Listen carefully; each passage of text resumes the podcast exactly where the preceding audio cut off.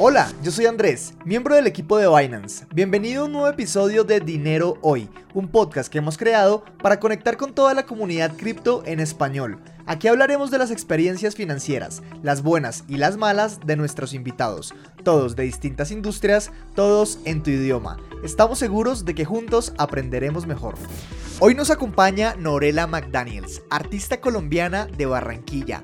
Norela lleva su arte al terreno NFT y también al mundo físico. Es un artista que reconoce el valor de la utilidad para sus coleccionistas y por esto lleva el valor de sus obras al siguiente nivel. Hoy platicaremos de sus inicios, de cómo moverse entre los planos físicos y los digitales y acerca de cómo otros artistas pueden sumarse a esta tendencia del metaverso y las galerías virtuales. Comenzamos. Hey, ¿qué tal todos? Sean todos bienvenidos a un nuevo episodio de Dinero Hoy, tu podcast favorito sobre historias personales, finanzas, criptomonedas y todo lo que tiene que ver relacionado al dinero en estos tiempos tan modernos y tan tecnológicos que estamos viviendo el día de hoy. Hoy estoy acompañado de una gran invitada, personalmente la conozco y además de ser una gran artista, les puedo dar fe de que es una gran persona. Norela, bienvenida y muchas gracias por estar aquí con nosotros. Ay, qué bonita intro. No, yo la verdad súper feliz de estar aquí con ustedes y con Andrés hablando un ratito sobre dinero, cripto, NFTs, arte.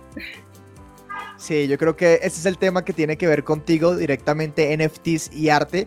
Y para que las personas te conozcan un poquito más, cuéntanos quién es Norela, a qué se dedica, en qué anda metida últimamente y cómo funciona un poquito su carrera. Claro que sí. Bueno, hola a todos, mi nombre es Norela McDaniels.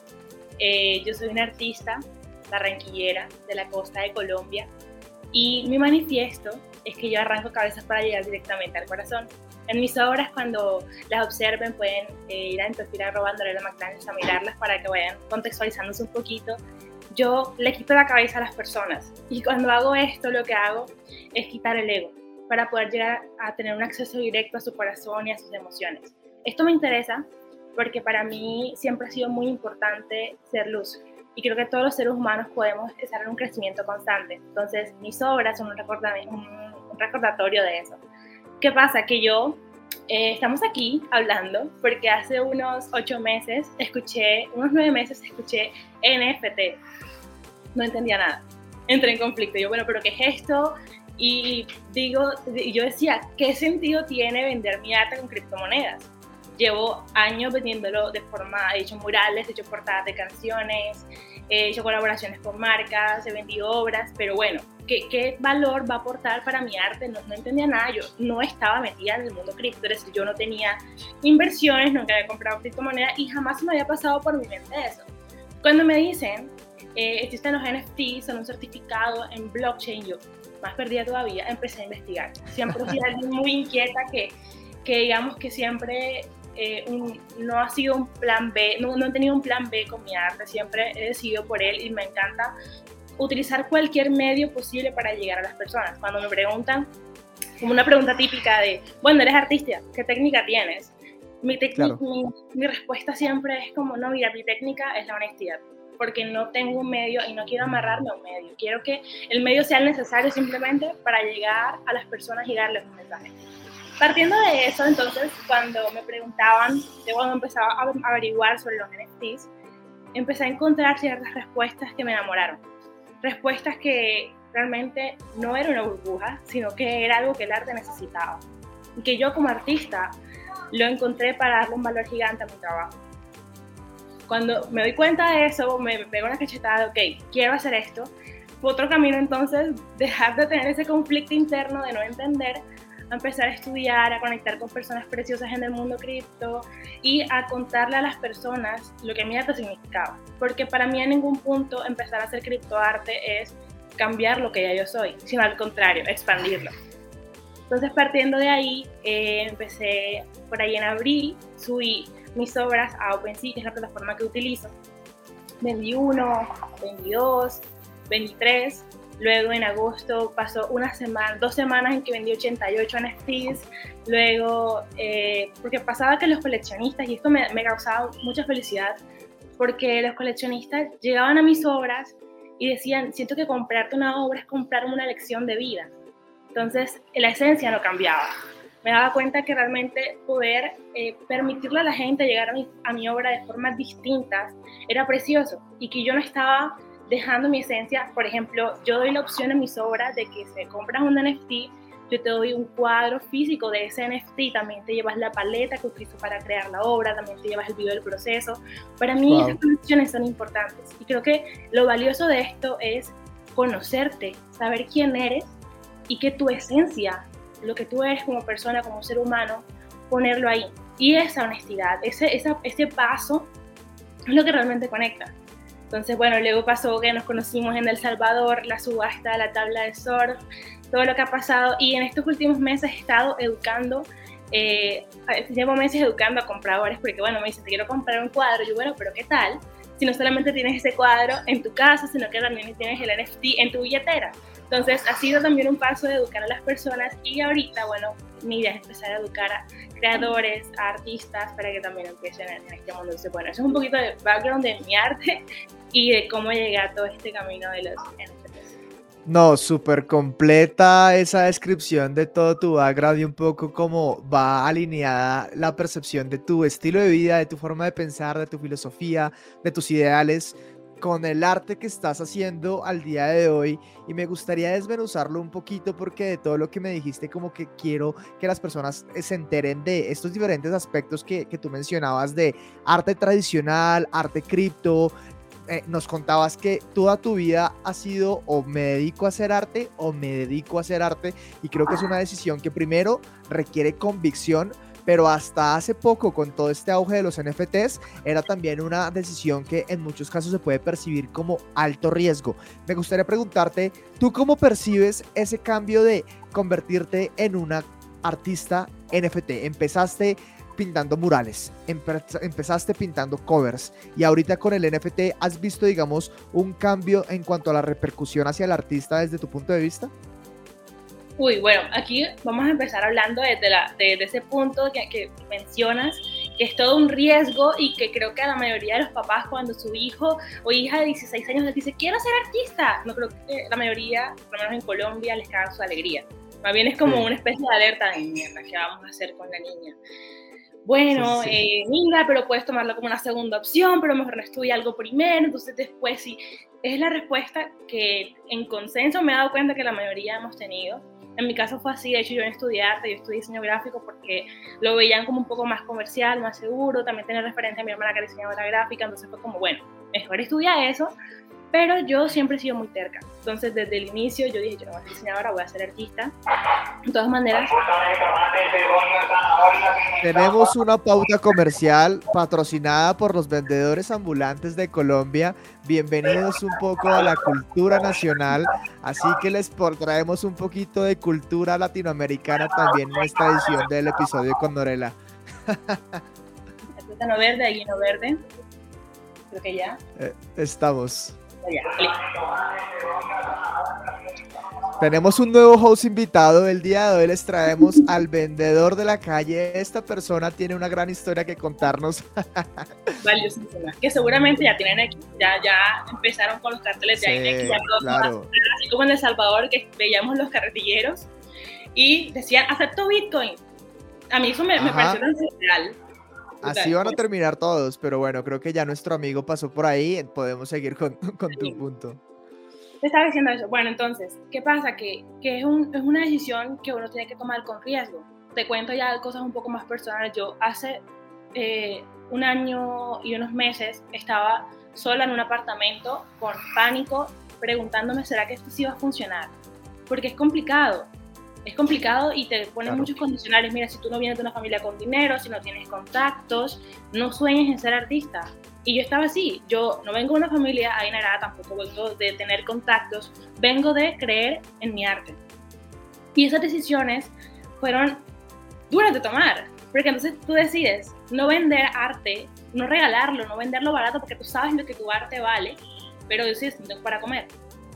Y es súper complejo estar en esa situación decidir por tu arte suena muy bonito, muy poético, pero es súper jodido y complicado. Y aquí viene a la independencia que te da blockchain. Porque entonces no estás esperando a que un galerista decida que sí le gusta tu arte, o que alguien más de prestigio decida que sí comprarte tu arte cuando empieza la autogestión. Ahora no necesitas una galería, tú eres tu galería y tienes los medios para contarle a los demás, miren, esto es lo que soy, por esto hago lo que hago. Y al final se trata de enamorar a la gente de ti. O sea, cuando la gente tiene un Norela, no tiene solamente una obra de arte, tiene un pedazo de mi vida, un pedazo de mis decisiones.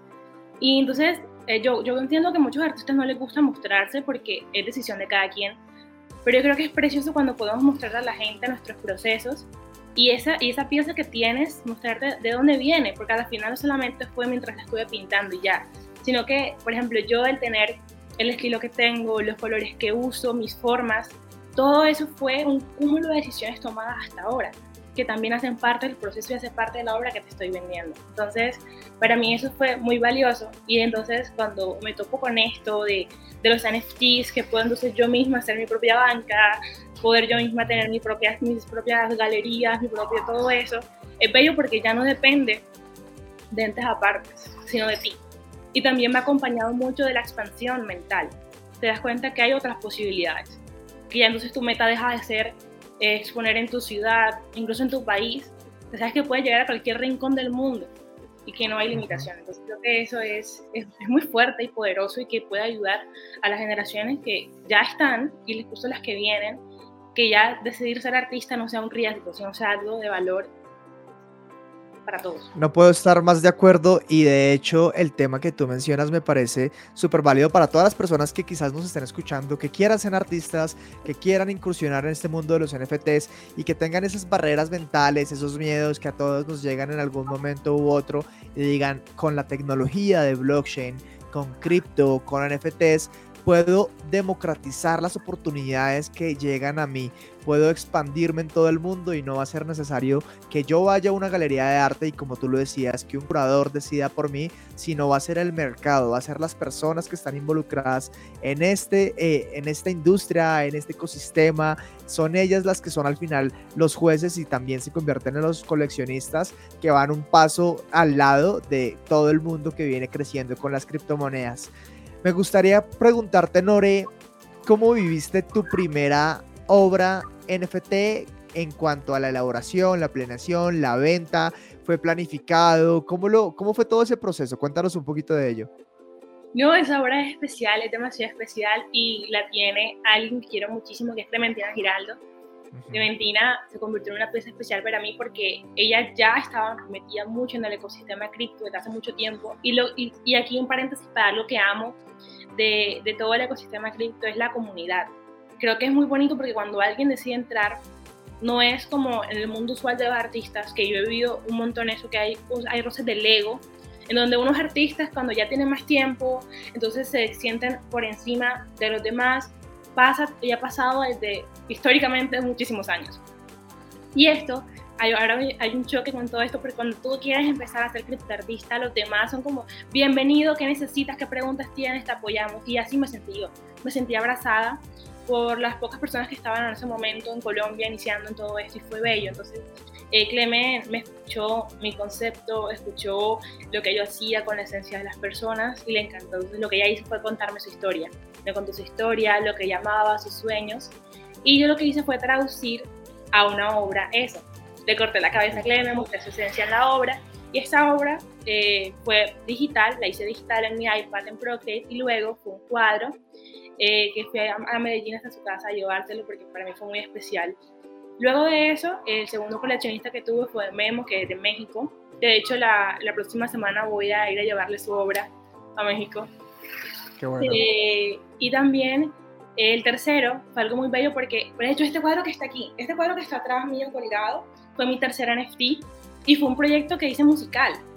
Eh, fue todo un compilado de lo-fi latinoamericano y lo que yo hice fue decirle, bueno, mire, me pueden pagar este proyecto normal o pueden tener el NFT de su proyecto musical. Entonces yo lo que hice fue eso. Entonces es como que me ha gustado mucho combinar, no, no, no dejar, porque es que es una pregunta que me hacen muchísimos artistas a mí.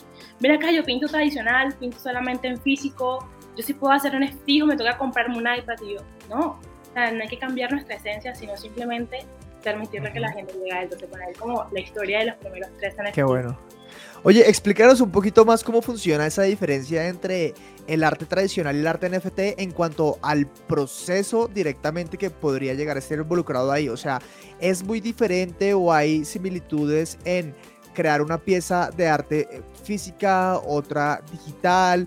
¿Qué cambios puedes ver en cuanto a la producción de la pieza? Porque tienes súper claro ambos lados de la moneda, ¿no? Como que de un lado, sí eres artista NFT, pero también pintas, también haces un montón de cosas. Entonces, ¿qué cambios, qué diferencias, qué cosas que tú resaltes ves ahí que dices, bueno, esto sí realmente es algo que tienes que saber al momento de diferenciar entre el arte clásico y el arte NFT? Lo que pasa es que, mira, sabemos que hay diferentes tipos de NFTs. Hay NFTs de comunidad, como por ejemplo los Borei, los CryptoKitties, todos son NFTs de comunidad que son hechos por inteligencia artificial o un artista. Entonces, esos son un tipo de NFTs. Pero en este punto, yo creo que todo puede ser un NFT. Hay una tipa que, está, que vendió sus pedos, sus pedos como un NFT. Entonces, yo realmente no digo que haya diferencia, porque tú simplemente lo que haces es ponerle un certificado en blockchain a tu obra cuando lo subes como un NFT. Pero yo por lo menos no diferencio un Norela que es un NFT a, no, a un Norela que no es un NFT. Desde que comencé, todos mis Norelas son NFTs, todos. Sea una obra en físico, eh, sea, he vendido hasta cripto tatuajes, o sea, alguien quiere que yo le diseñe una obra que sea para un tatuaje y la persona incluso se tatuó eh, el tatuaje y el código del contrato en blockchain. Wow. Entonces no hay eh, una forma correcta o incorrecta de hacerlo. Y como estamos, eh, pues no comenzando, pero sí en, sus primeras etapas, hay muchísima libertad en ese aspecto. Si eres maquilladora, puedes hacerlo. Creo que también es importante hablar de eso. Si eres cantante, puedes hacer NFT. Si eres escritor, si eres poeta, si eres fotógrafo, no hay una forma correcta de hacer NFT. Si tu arte no va a cambiar para que entonces este sea NFT, este no sea NFT. No, eres tú en cualquier área, en cualquier aspecto que tengas y lo que solamente vas a hacer es traducir lo que ya tú eres a la comunidad eh, de, de, los NFTs. ¿Qué pasa? Que en mi caso, usualmente siempre te compraban nada más personas que tú conocías que decían, bueno, mira, es que quiero un cuadro sobre mí, listo, eso es una manera. Y también puedes vender NFTs así. Pero yo tengo personas que me han comprado NFTs que no tengo ni la más mínima idea de quiénes son, que simplemente vieron un tweet de alguien hablando de mi arte y me llegó la notificación, tu obra fue vendida, tu obra fue vendida, tu obra fue vendida, y no tengo ni idea de quiénes son. Trato de contactar con las personas, porque para mí es súper importante, pero hay gente que no ha logrado conectar ni contactar, solamente tengo su billetera. Sí. Entonces, eh, creo que es eso, más como una expansión que un cambio o una diferencia entre lo que sí es una obra NFT y lo que no. Depende no, y, y qué bueno que lo mencionas porque al final, como, como lo decíamos, pues la industria todavía tiene mucho futuro por delante, ¿no? Esto es algo que si bien no empezó ayer, eh, tampoco podríamos decir que está en su época mainstream o masiva. Todavía hay mucho tramo por delante, todavía falta mucha adopción, todavía hay un montón de oportunidades y como se ven las cosas hoy, no necesariamente se verán de aquí a unos años. Así que para los artistas que nos pueden estar escuchando, pues súper bienvenidos a que den su propio toque, que pongan su estilo y pongan su arte a trabajar como ustedes lo, lo, consideren más pertinente dentro del mundo de los NFTs. Nore, cuando estamos hablando de NFTs, eh, es, es prácticamente imposible no, no pensar o no recordar a las criptomonedas en sí como esencia. Y el tema de las criptomonedas que tiene muchos lados e índices y le puedes tomar de aquí un poquito que NFTs, que juegos, que esto, que lo otro, pero al final siento que esto al ser un mercado volátil, tú el, digamos, el dinero que te ingresa a ti por tus obras puede ir para arriba o para abajo, etcétera. ¿Has tenido que vivir algún tipo de, no sé, eh, capacitación financiera que tú digas, oye, mira, yo era una persona que estaba súper enfocada en mi arte, pero cuando empecé con NFTs tuve que preocuparme por mis finanzas también, como que tuve que meterle ahí cuenta al bolsillo y mirar esto para aquí, esto para allá. ¿Cómo viviste ese proceso de empezar a recibir dinero en criptomonedas? Bueno, yo creo que los artistas tenemos que ser conscientes que también somos empresarios, hagamos o no NFTs. Y te voy a contar una historia muy graciosa. Cuando yo comencé y vendí mi primera obra, yo nada más había tenido las criptos que compré para comenzar a subir las obras. Del resto, jamás había recibido una criptomoneda y yo tenía miedo. O sea, yo lo que hice fue inmediatamente sacar la plata. Yo como me todos. eso, saqué la plata y fue como, bueno, ya está mi cuenta de banco y ya está segura. Eso fue la Norela que vendió sus primeros dos NFTs. Luego me di cuenta que si hubiese dejado medio mes o un mes ese dinero ahí, sería el doble. Cuando me di cuenta de eso, fue como, bueno, espérate, ¿qué? Me empecé a dar cuenta los riesgos, lo, o sea, la diferencia que era de tú ahorrar en tu cuenta de banco a ahorrar en cripto. Me di cuenta que era muchísimo más rentable ahorrar en cripto y nadie me lo dijo, o sea, lo había escuchado un montón de veces, pero para mí era como mano más gente hablando de eso. Pero cuando se volvió personal y lo empecé a vivir, me di cuenta de eso y ahora mismo todo mi dinero está en cripto. Y también esa volatilidad permite que tu obra crezca de valor. Eh, por ejemplo, no es lo mismo yo haber vendido mi primera obra en 0.1 en ese momento, a, ahora vender una obra en 0.1. El valor crece, la obra crece, puede ser el mismo 0.1, pero como la moneda subió, como Ethereum subió, entonces mi obra también va a subir de valor. Entonces permite eso. Obviamente es de tener cuidado, te toca sí o sí aprender en el camino muchas cosas, cómo funciona. Por ejemplo, ahora, si sé que saco, si saco dinero ahora, como Ethereum está bajito, voy a perder dinero. Entonces, sí o sí, de alguna manera empiezas a, involucrarte en el ecosistema, a entender cómo funciona sin que te, sin que te presiones, sino por estarlo viviendo, porque te empiezas a involucrar en el ecosistema, aprendes cómo funciona y, y, y, empiezas a funcionar con él, o sea, empiezas a volverse tu normalidad, es a lo que me refiero, que no se vuelve como tengo que aprender, sí o sí, sino que en el andar empiezas a aprender y se vuelve parte de tu vida.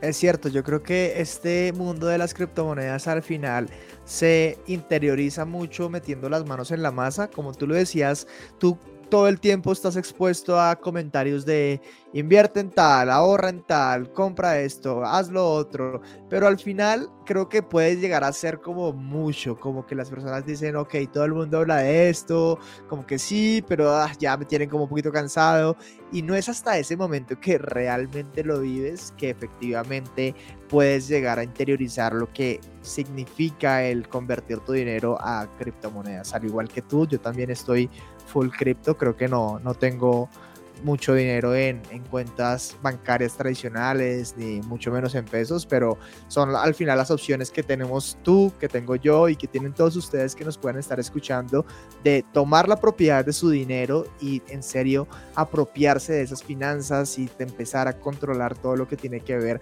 con sus finanzas personales, las criptomonedas, etcétera. Así que súper bienvenidos a que aprendan más de, de este tipo de cosas.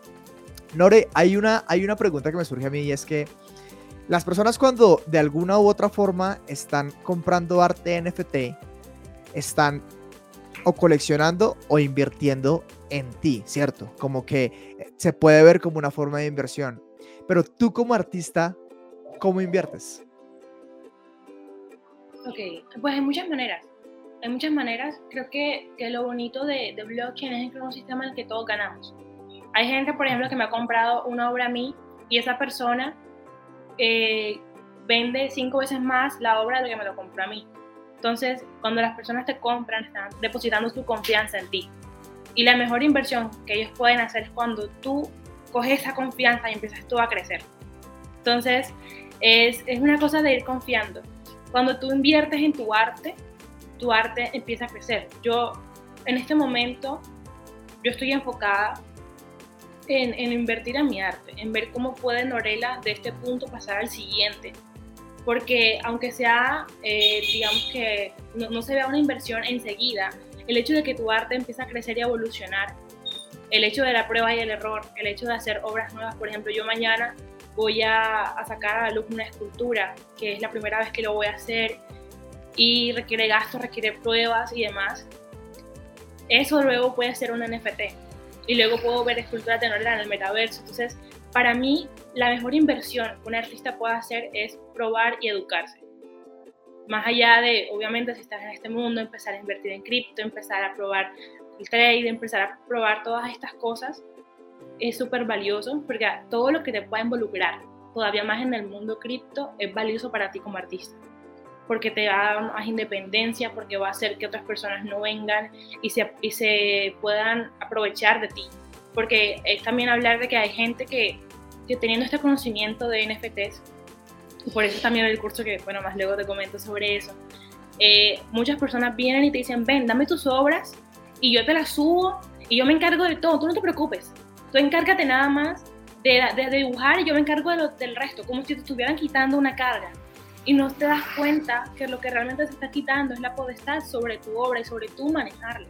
Entonces sí es más pesado ser el empresario tú de todo, pero la verdad es que los artistas lo mejor que podemos hacer es autónomos. Entonces, invertir en ese conocimiento eh, y en involucrarnos cada vez más en el sistema cripto nos permite tener esa autonomía y que también permite que los coleccionistas tengan un contacto directo con nosotros, que al final es lo que buscan. He escuchado a muchos coleccionistas hablar una de las cosas que más les interesa es comprar directamente al artista, no a una galería que tenga la obra del artista.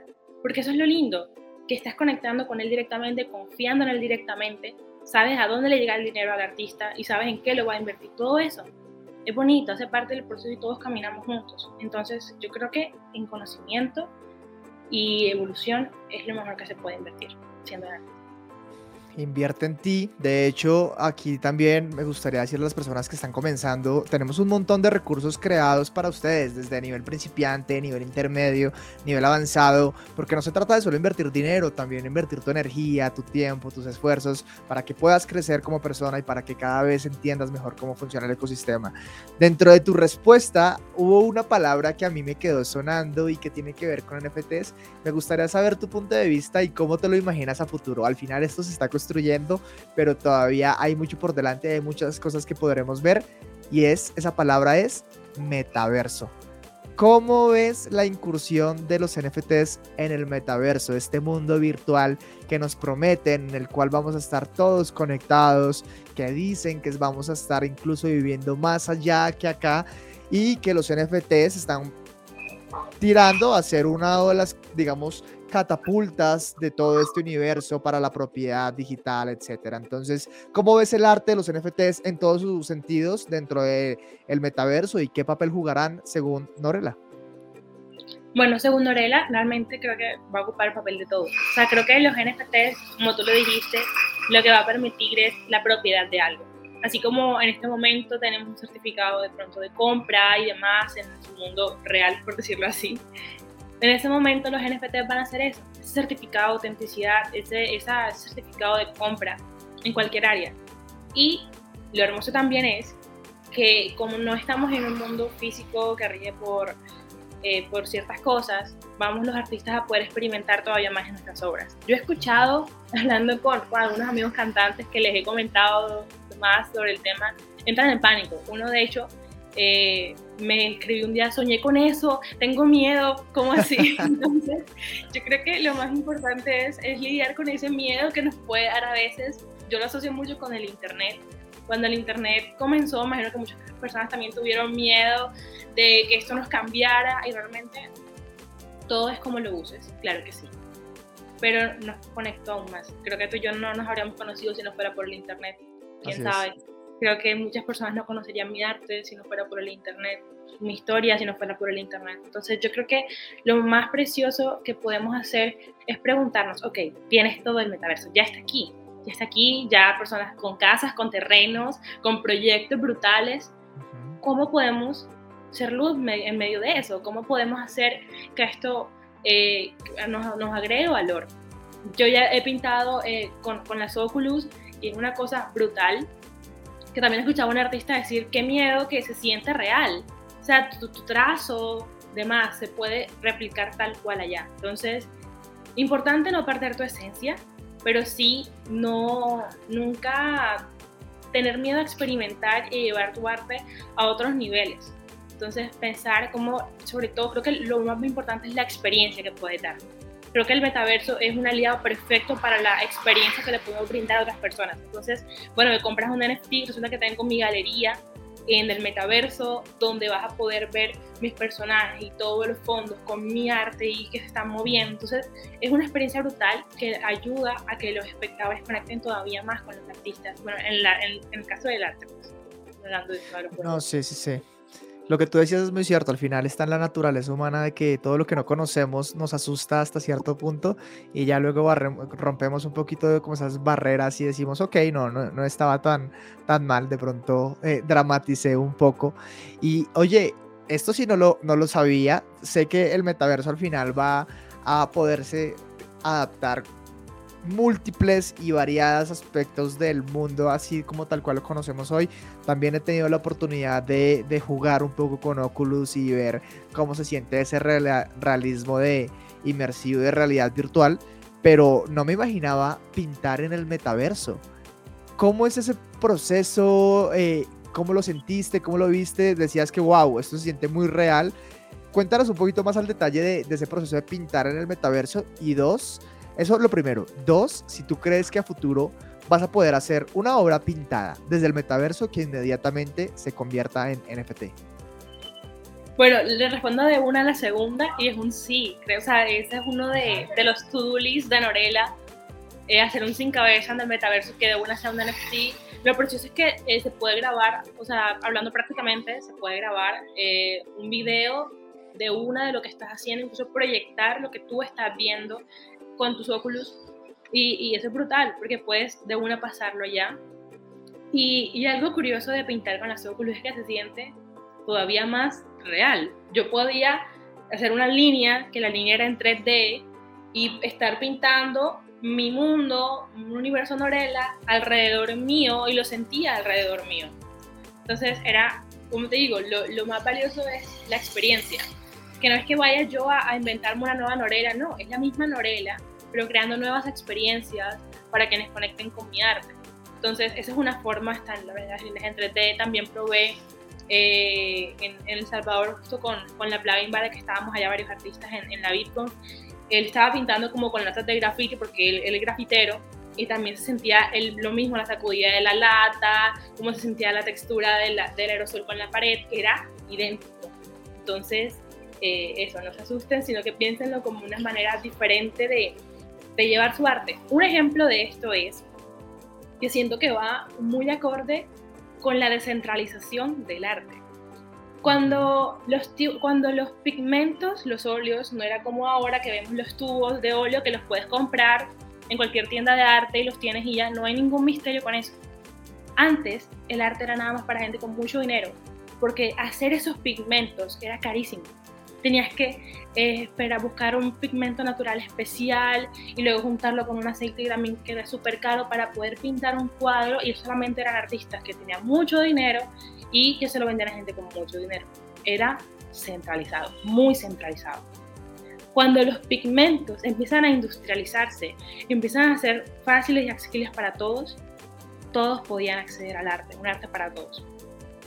Ahora que puedes hacer esto es más descentralizado todavía. Porque entonces ese invento tecnológico de los tubos de pintura permitió que los artistas salieran y fue cuando salió Van Gogh, Monet y empezaron entonces a hacer paisajes que ya podían salir a pintar afuera. Ahora nuestra afuera va a ser el metaverso. Vamos a ir a poder pintar el metaverso con nuevas experiencias porque la tecnología permite eso, permite crecer y tener esas nuevas experiencias que al final van a narrar lo que estamos viviendo, porque los artistas somos eso, somos reporteros de nuestros tiempos y de lo que estamos viviendo. Entonces, esto no es más que ser un reportero de nuestros tiempos. Eh, los óculos son como entonces el territo de pintura que está permitiendo que podamos salir y podamos, eso que ya somos, llevarlo a nuevos niveles. Qué bueno, qué bueno y esa perspectiva, o sea, realmente si tú lo hablas con cualquier persona que no conozca de esto, nos va a tomar aquí como locos, pero definitivamente es algo que ya está pasando y que vemos que viene creciendo y que a futuro muy seguramente tendrá más fuerza aún. Para romper un poquito esas barreras de, miedo, eh, Nore, si tú hoy en día tuvieras que obtendría, tuvieras la oportunidad, más bien, tuvieras la oportunidad de llamar a la, a la Nore de hace un añito, dos añitos y contarle un poquito desde la experiencia que tienes hoy, ¿qué le hubieras dicho en esa llamada? Todo va a estar bien, no te preocupes, ve a terapia. es, muy fuerte todo. wow, em, no sé, siempre que, esto ya es un poquito más personal, pero siempre que pienso en la Nora del pasado, me siento como muy orgullosa y me dan ganas de abrazarla porque es igual, o sea, creo que muchas personas eh, tienen un poco de susto y miedo con todo lo demás, con todo lo que estamos viviendo yo creo que esa Nora también lo tendría. Estaría como así, entraría un poquito en pánico. Pero ya luego eh, con la experiencia, que creo que no es, creo que es muy difícil decirle a alguien no tengas miedo y ya, sino que creo que es darle la mano a la persona y decir, pruébalo. Como cuando un bebé tenía, no quiero, no quiero, nada, prueba un poquito. Y así, no, no, no, no presionar a la gente de, este es el futuro, tienes que vivirlo porque si no lo vives estás atrasado y estás... No, creo que desde, desde la empatía que ya nosotros sentimos y, y nos, nos, nos, estamos como bien y armónicamente viviendo en eso, desde esa misma empatía podemos comunicarse a los demás. Desde el amor, desde mira cómo se siente, mira lo que se puede hacer, mira las posibilidades. No desde la presión, sino desde el, así lo vivo yo, ven, vivo tú también. Sí, qué bueno. ¿Le dirías que esa también podría ser una recomendación para nuevos artistas que quieran comenzar en este mundo?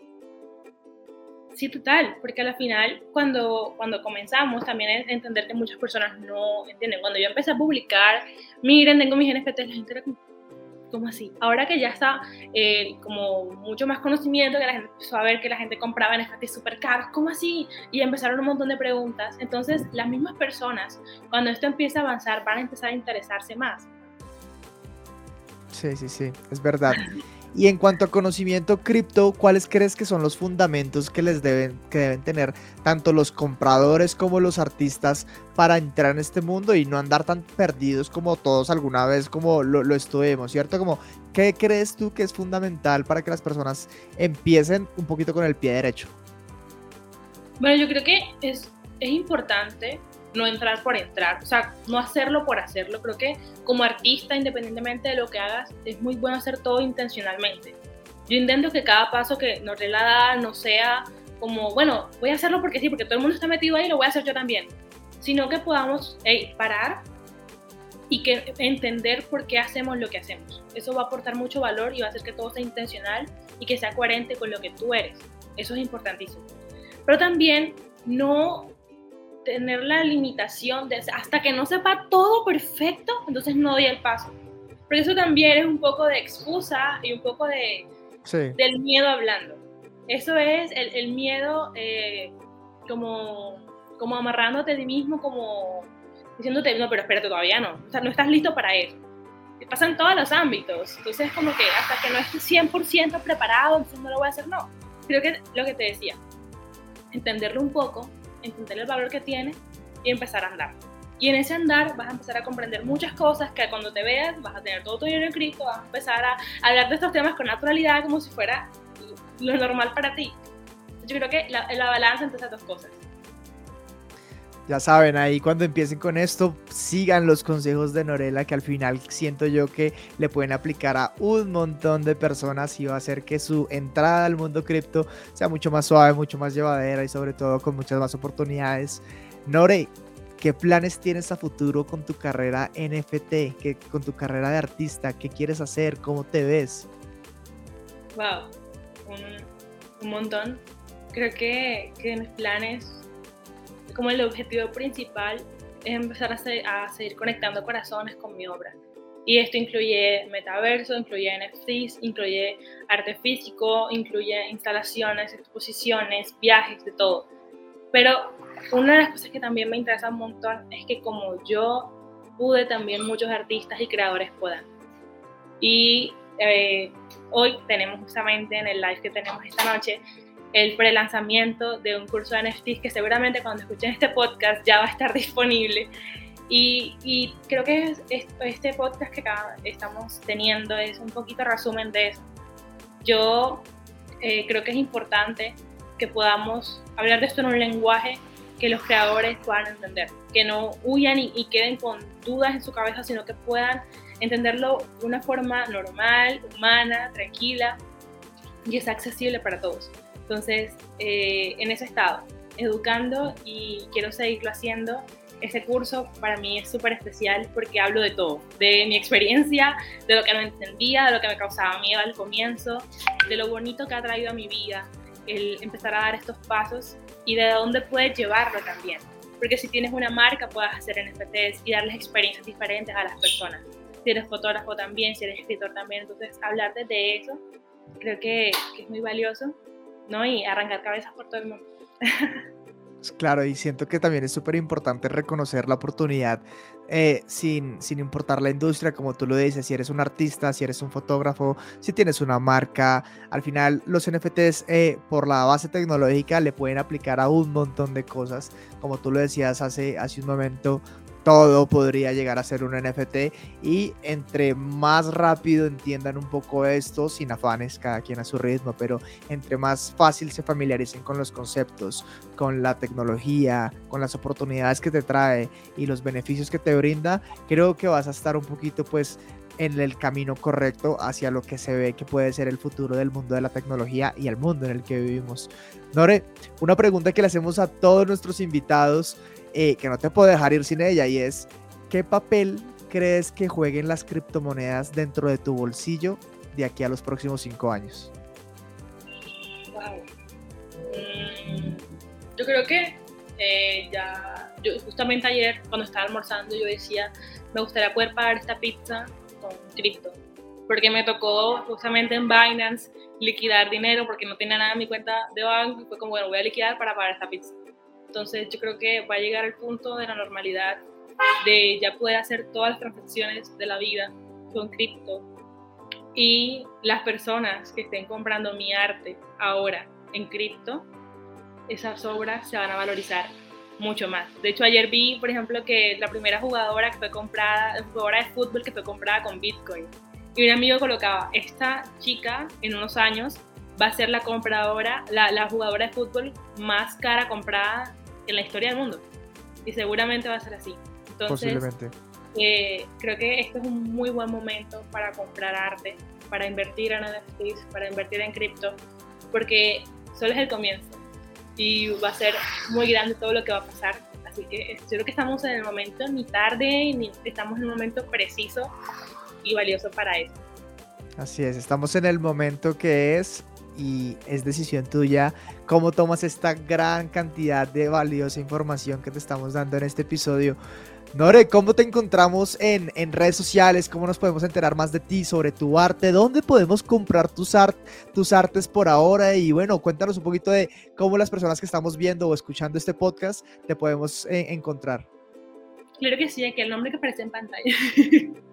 mi nombre es Marela McDaniel, así aparezco en todas mis redes sociales, también aparezco así en OpenSea, que es donde tengo todos mis NFTs.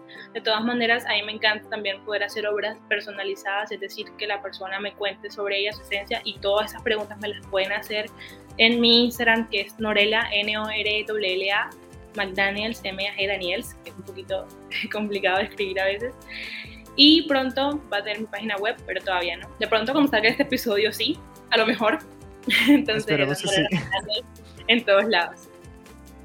Qué bueno, qué bueno. Muchas gracias por tu información y muchas gracias por participar en este episodio, Nore. Creo que es una conversación muy valiosa para los artistas NFTs, para las personas que quieren coleccionar y no solo para ellos, sino para todas las personas que están metidas en el mundo de las criptomonedas, metidas en el mundo de lo que es el dinero de hoy, para que entiendan, se familiaricen, abran su perspectiva a todo lo que está pasando que no es poco, y aprendan de la mano de personas como tú. Muchas gracias y sin más, les agradezco a todas las personas que escucharon hasta este momento el episodio. Les recuerdo que se suscriban, ya sea que lo estén escuchando en Spotify, en Apple Podcast o si lo están viendo en su formato de video podcast en YouTube, allá también los esperamos que se suscriban al canal de YouTube. Recuerden que Dinero Hoy está todas las semanas lanzando un nuevo episodio, así que quédense súper sincronizados. Yo soy Andrés, su host de Dinero Hoy. Me pueden a mí encontrar como arroba avixana y nos vemos en una próxima ocasión. Muchas gracias. Gracias por acompañarnos en esta misión de Dinero Hoy. Te recordamos que Dinero Hoy es un podcast de Binance, el exchange de criptomonedas líder en el mundo, con la comunidad más grande y más del 50% de las transacciones cripto en el planeta. Sé parte de esta comunidad a través de nuestras redes sociales, arroba BinanceS en Twitter y arroba Binance Spanish en Instagram. Este show está disponible cada semana en Spotify, Apple Podcasts y en YouTube, así que no te lo pierdas. Hasta luego.